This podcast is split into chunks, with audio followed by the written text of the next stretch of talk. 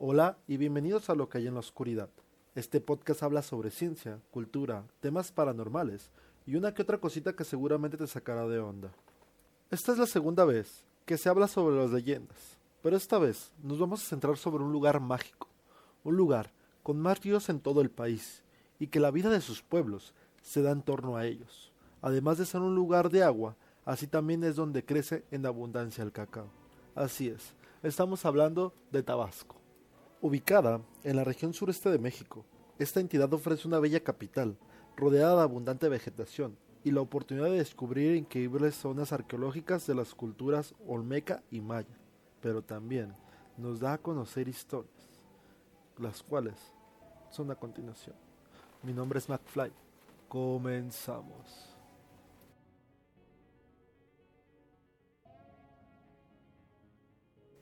Por las noches, en caminos y carreteras, se albergan historias, como la del vaquero fantasma, en la cual se nos dice que ésta era el alma en pena de un ladrón de ganado, quien arruinó a un viejo haciendo con sus robos, por lo que fue muerto por la mano de uno de los hijos de aquel anciano arruinado.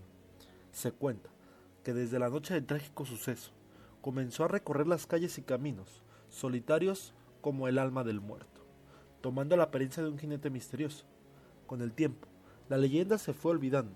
Casi nadie se acuerda de ella, pero la verdad es que el jinete fantasma continúa diariamente recorriendo todos los caminos de nuestra tierra. Unas noches ronda por la región de los ríos, otras por la Chontalpa, otras por la sierra, pero en su mayoría de las veces por el centro. De quienes se han topado con él son los automovilistas, los camioneros o los motociclistas que viajan por las noches. Muchos no han vivido para contarlo, se dice que de improviso el jinete atraviesa la carretera o el camino, haciendo con el conductor del vehículo frene, y si viaja sobrio, al sobresaltarse, exclama frases como Dios mío, Ave María Purísima, o Jesucristo mi Salvador. La cosa no pasa del susto, pero por otra parte, si uno maneja ebrio, y al ver al jinete aquel, suelta clases de improspectos y maldiciones, al tiempo que el vaquero fantasma se para frente a ellos y se ríe de una manera muy demoníaca, por lo que presas del terror, los viajeros aceleran enloquecidos, terminando así su vertiginosa carrera contra árboles o vehículos, donde pierden la vida. Nadie lo ha visto, pero se asegura que el vaquero fantasma se acerca al vehículo accidentado y se lleva en ancas el alma del fallecido. Sea verdad o mentira, la historia que acabas de escuchar, te recomendamos que no tomes cuando manejes. Y si sales, sale encomendándote de Dios, porque la probabilidad de que te salga el vaquero fantasma es muy alta.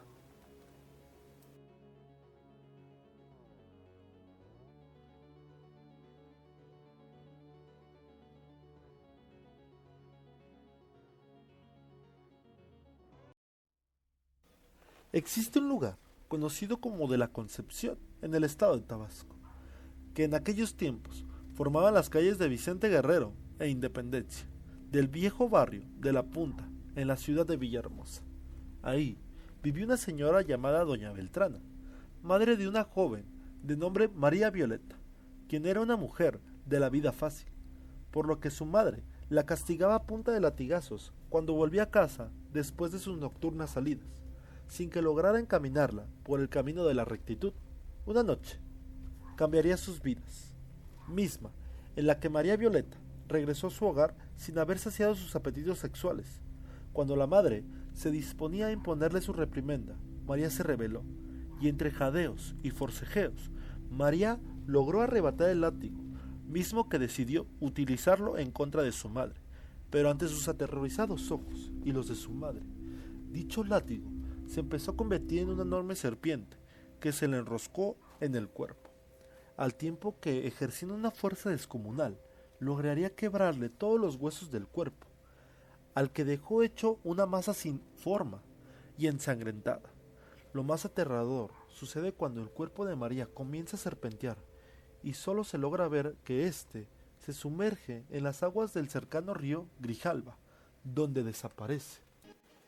Ante aquel espectáculo sobrenatural, doña Beltrana quedó muda de espanto y quedó así durante meses antes de morir, en su lecho, recobró el habla y pudo confesar la causa de la muerte de su hija, a la que la gente del barrio de la punta le llamó desde entonces la mujer serpiente. Esta serpiente maldita sigue ahí, en la espera del río Grijalba, y puede volver a salir al acecho de un hijo mal portado.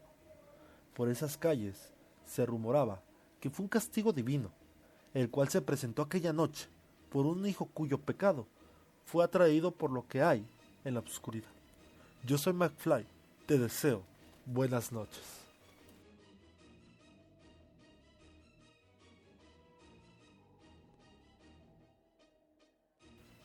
Antes de que te vayas, me gustaría que te unieras a nuestras comunidades, como en Instagram como lo que hay en la oscuridad 1 y en Facebook como lo que hay en la oscuridad. Igual podrás ver el logotipo de nuestro de nuestra marca. Muchas gracias. Nos vemos hasta la próxima, muchachos.